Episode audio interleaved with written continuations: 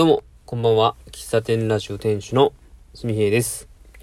10月の29日金曜日、時刻は20時22分を回りました。えー、週末、月末の金曜日ですね。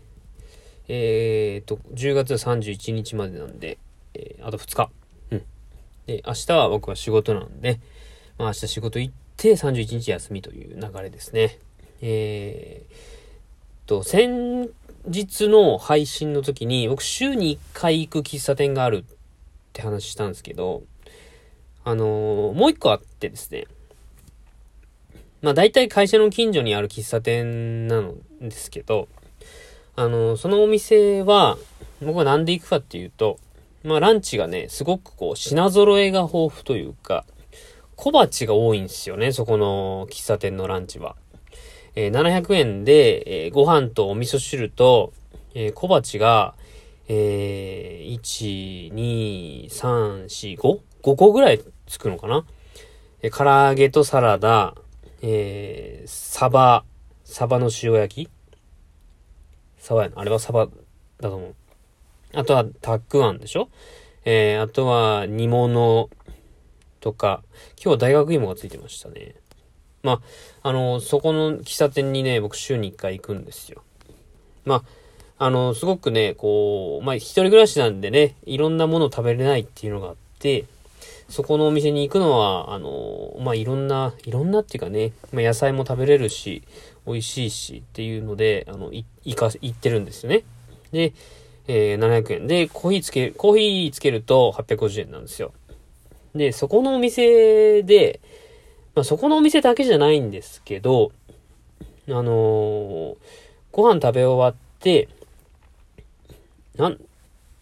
えっと、喫茶店ってだ、なんかランチ、ランチの金額に、えプラスいくらかでコーヒーつきますよと。で、コーヒー一杯だいたい普通の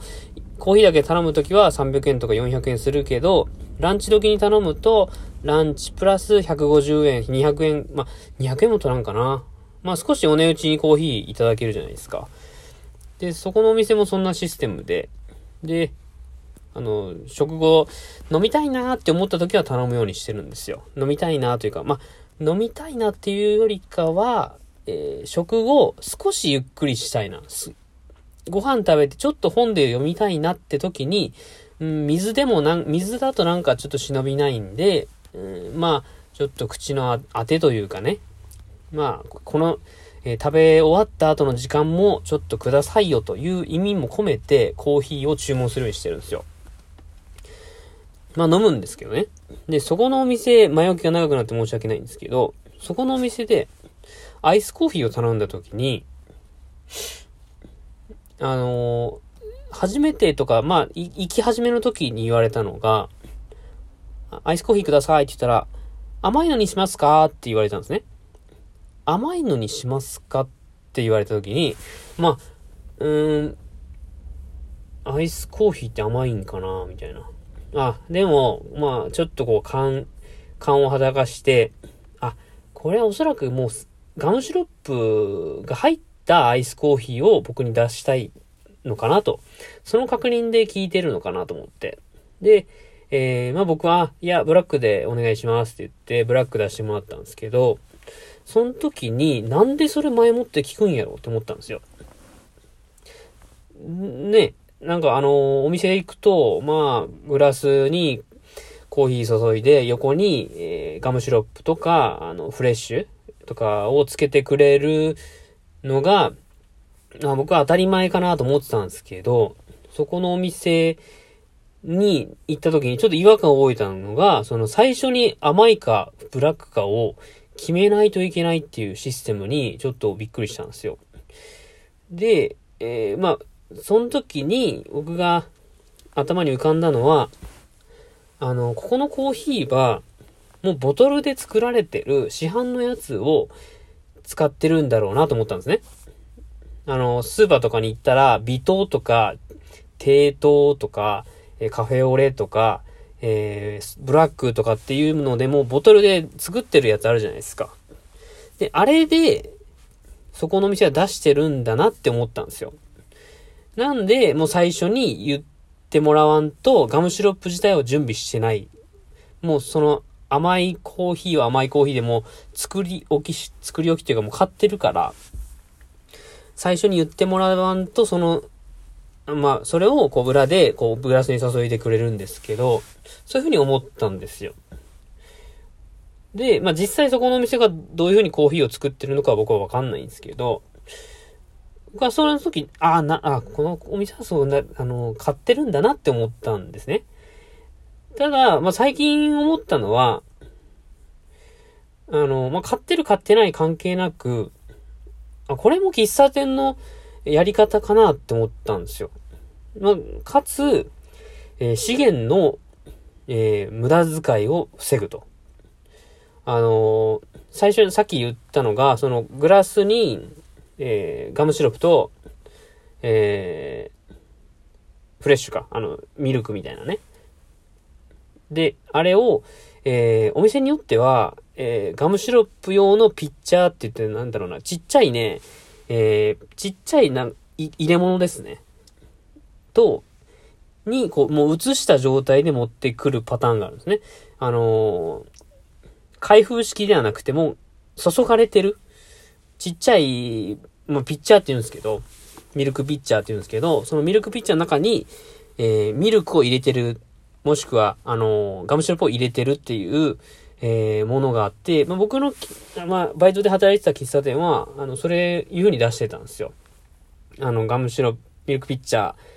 あの、市販、なんて言ったらいいのかな？あの、プチって言って開けるやタイプじゃなくて、もうすぐ注げるような状態のもので提供してたんですけど、そうすると、